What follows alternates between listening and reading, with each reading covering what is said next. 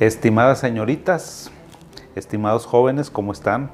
Buen día, gusto en saludarles como siempre aquí en nuestro canal, en nuestras conversaciones que tenemos alrededor de la salud mental. Fíjense que me dio mucho gusto que ahora en el Sistema Nacional de Investigadores, que es donde estamos las personas que nos dedicamos a la investigación, aquí en México, eh, había un rubro, o sea, cuando las personas tenemos que aplicar o, para continuar o subir de nivel, pues ahora el, gobierno pidió un apartado que también aparentemente está teniendo mucho peso y me pareció muy importante y muy bonito porque habla sobre la difusión que un especialista hace de su trabajo. Y eso me fascinó, porque yo siempre he pensado que eh, cada especialista, pues qué bueno que enseña, qué bueno que es profesor a lo mejor de alguna escuela de medicina, qué bueno que tiene su consultorio, qué bueno que está en un hospital, qué bueno que ayuda, qué bueno que tiene una fundación, pero la medicina primaria o el primer nivel de atención de la Organización Mundial de la Salud nos obliga a todos los especialistas a que difundamos el conocimiento que nosotros tenemos, que difundamos en este caso, o sea, la salud mental, las neurociencias, problemas de depresión, de ansiedad. Porque dime, ¿qué caso tiene que hablemos entre los especialistas en un hospital? Digo, está padre, se genera conocimiento, se aporta algo a la sociedad, pero ¿y qué onda con la raza? ¿Qué onda con la gente que o no puede ir a los hospitales o no tiene manera o no sabe ni siquiera que tiene un problema? Entonces eso me pareció una aportación fantástica del gobierno a la... Eh, Ahora sí que cómo se pondera, cómo se pondera a un investigador, a un investigador y se me hace bien padre, bien padre. Fíjate, y el tema que vamos a tratar el día de hoy va muy de la mano con esto. Eh, ahora, el, entre el 9 y el 10 de septiembre, no estoy seguro de la numeralia, por eso les digo que entre el 9 y 10 de septiembre se conmemoró el Día Mundial de la Prevención del Suicidio. O sea, es una cosa difícil, es una cosa eh, fuerte, la verdad es que hablar de eh, comportamiento suicida, de ideación suicida, de suicidio, pues no es un tema fácil, no es un tema que nos guste hablar. A nadie nos gusta hablar sobre la culminación de nuestra vida. Todo el mundo hablamos de la vida, hablamos de cómo nos va, de los viajecitos, del trabajo, de la escuela, pero nunca pensamos en que, bueno, pues o sea, todo tiene un ciclo.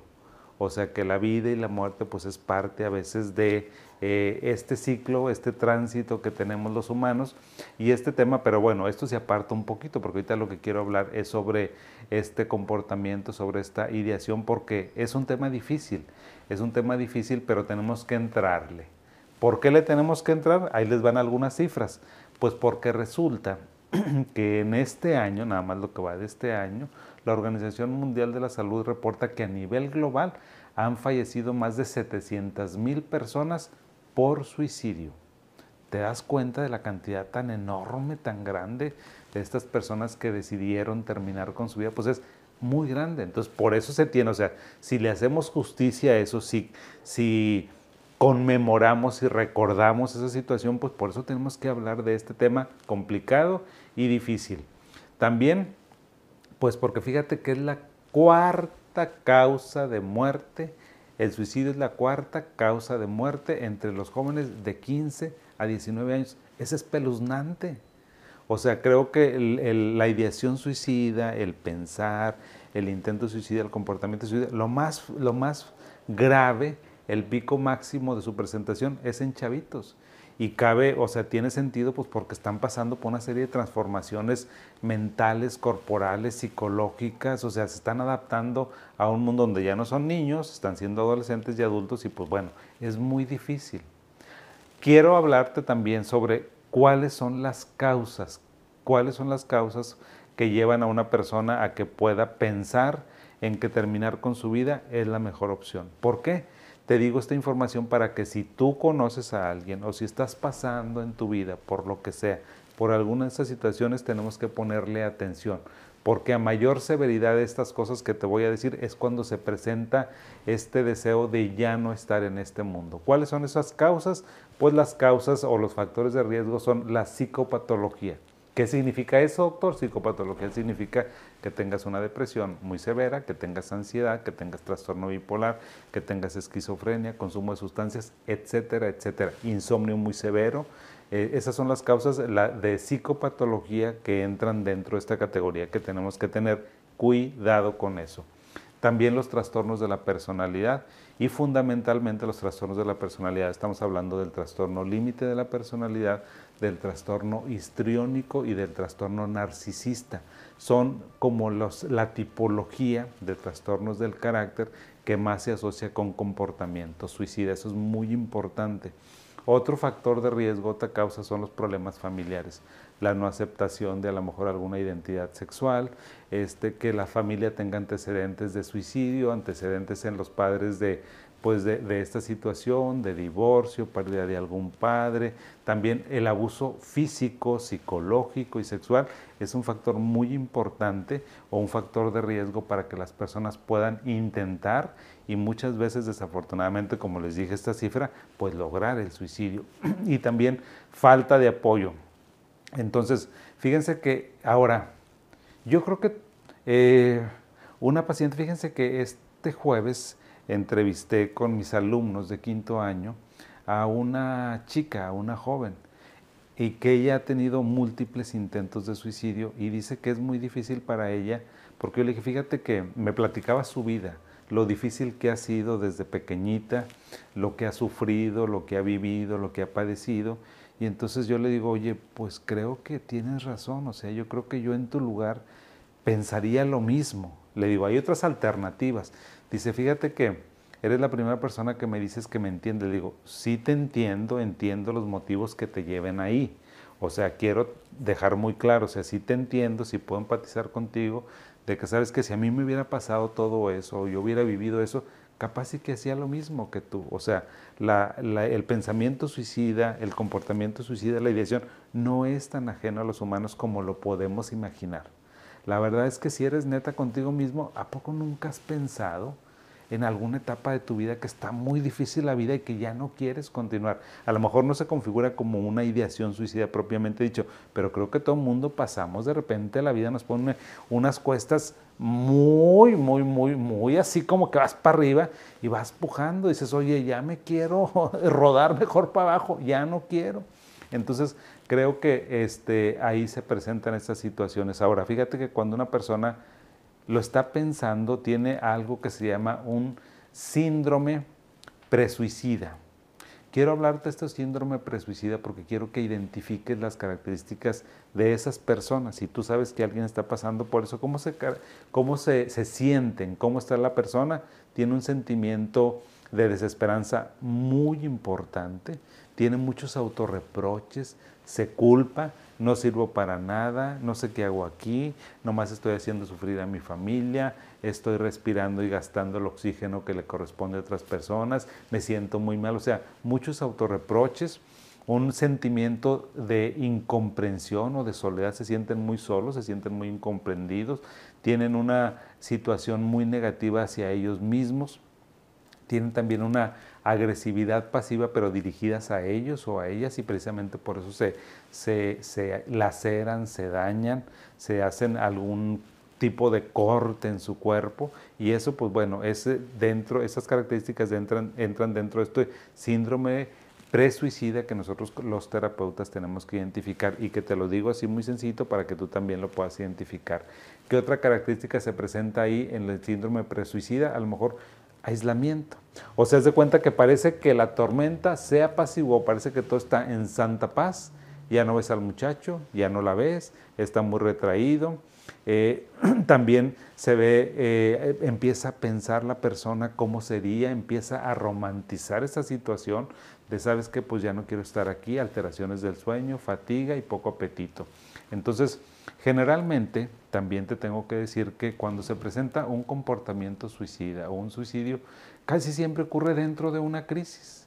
Es bien raro que alguien quiera terminar la vida cuando te la está pasando chido. O a poco cuando estás de vacaciones estás pensando en esas cosas. Pues no. O sea, piensas en esas cosas a lo mejor cuando te vas a divorciar, cuando tienes problemas con los hijos, cuando a lo mejor tienes un problema económico muy grave, cuando tienes un problema de salud. Es cuando en medio de esta crisis piensas en esa situación. Tu cerebro te lleva a que como que nada más esa es la salida, cuando hay otras salidas. Entonces, hay cuatro elementos en el suicidio, que en esta crisis, que uno puede tomar en cuenta para evaluarlos. ¿Como qué? Como la predisposición, ¿sí? el desencadenante, el facilitador y la disponibilidad del método. La predisposición pues generalmente es una crisis, ¿sí? El desencadenante, esa crisis ya no pudiste con ella. El facilitador, como que hay, hay alguna cosa que te lo facilitó. O te quedaste solo, o te quedaste sola, o andas no sé dónde, o sea, ni quiero mencionar las, las formas y las ideas porque no quiero hablar de eso, o sea, nada más es, eh, sí, sí se los puedo decir, pero no quiero dar ni siquiera ideas para esa situación, pero bueno, entonces eso se presenta. Pero lo más importante también, como les digo, la medicina preventiva, ¿qué podemos hacer? ¿Sí?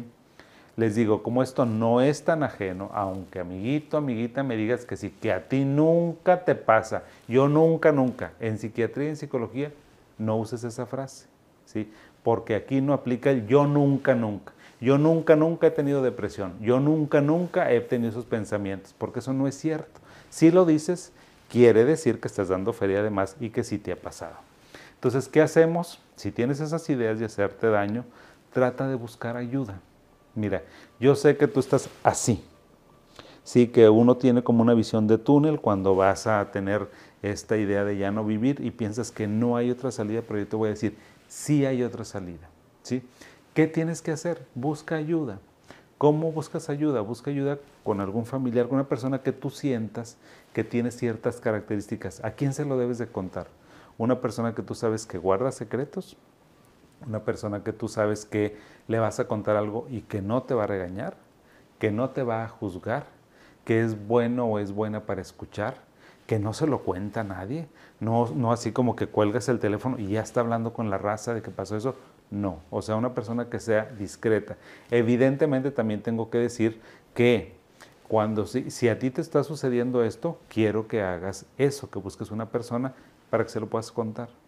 Y yo sé que a veces es muy difícil que lo cuentes. Sé que a veces no lo podemos contar esta situación. Si no puedes, porque te sientes mal, porque te da pena, ¿sabes qué? Escríbelo.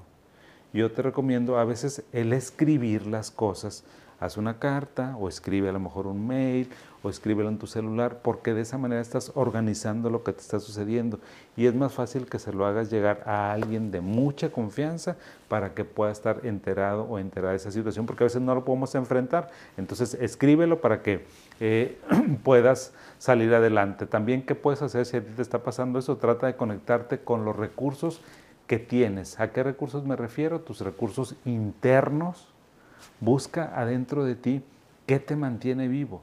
Nosotros los seres humanos tenemos un instinto de supervivencia cañón. Por eso es que hemos seguido y seguido y seguido a pesar de pandemias, a pesar de guerras, a pesar de pestes, a pesar de todo. Porque nuestro instinto de supervivencia es muy fuerte.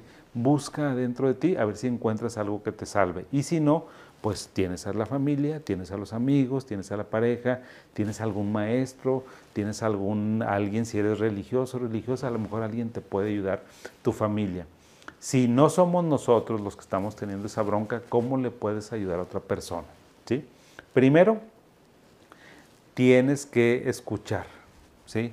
No digas qué no se debe de decir, no se debe decir, échale ganas, tú puedes, échale ganas, no está pasando nada. o sea, te imaginas que tú estás así, abrumadísimo y que te dicen, échale ganas, todo está en tu cabeza y tú dices, oye, pues estoy chisqueado, ¿qué pasa? Esas personas no se les debe de decir eso. ¿Por qué? Porque cada persona vivencia los acontecimientos de manera diferente. Y entonces si para ella o para él es un tormento lo que está viviendo, es mira qué bueno que me lo cuentas, muchas gracias, sí tienes razón, o sea, si yo viera las cosas como tú, pues yo creo que pensaría lo mismo, estaría igual, pero mira, ¿qué te parece que hagamos esto? O sea, entonces es buscar junto con la persona los mecanismos que le pueda ayudar. Y lo más importante es, yo te recomiendo mucho, por favor, ve con un psicólogo, ve con un psiquiatra para que te ayude a valorar también esto, porque él, eh, las ideaciones suicidas es una enfermedad debemos de saber que no es que sea algo normal, es una enfermedad del cerebro. Es una enfermedad, ¿por qué? Pues por lo que nos está pasando en la vida, por situaciones idiosincráticas de la personalidad. Entonces para eso existe tratamiento. Igual que les dije para el juego patológico, pues qué tratamientos hay. Un acompañamiento, una consejería, una terapia y a veces fármacos. Entonces tengo, tengo que cerrar esto diciendo, sí hay solución para el comportamiento suicida, para la ideación suicida, es cuestión de que lo busques, es cuestión de que te dejes ayudar, es cuestión de que lo platiques con alguien. Eso es lo único. Si tú lo platicas con alguien, ya estamos del otro lado. Haz de cuenta que ya resolviste como 80% de la bronca que traes, porque seguramente las personas que están a tu lado te van a ayudar. ¿Ok? Entonces, pues bueno, hay que echarle ganas, hay que compartir este video que es tan importante. Es un tema difícil, es un tema que, ay, hijos, hasta a mí me cuesta trabajo hablarlo, pero yo los quiero invitar como a la reflexión, a que tengamos siempre un momento de reflexión. Ve este video compártelo cuando estés en esos momentos y que digas, bueno, esa es información que tal vez le pueda servir a esta persona. Ahí están mis redes sociales, ya sabes que estamos en todas las plataformas ahorita para que nos busques. Ahí la llevamos en TikTok, estamos muy contentos, muchas gracias. Bonito día y nos vemos en la siguiente. Hasta pronto.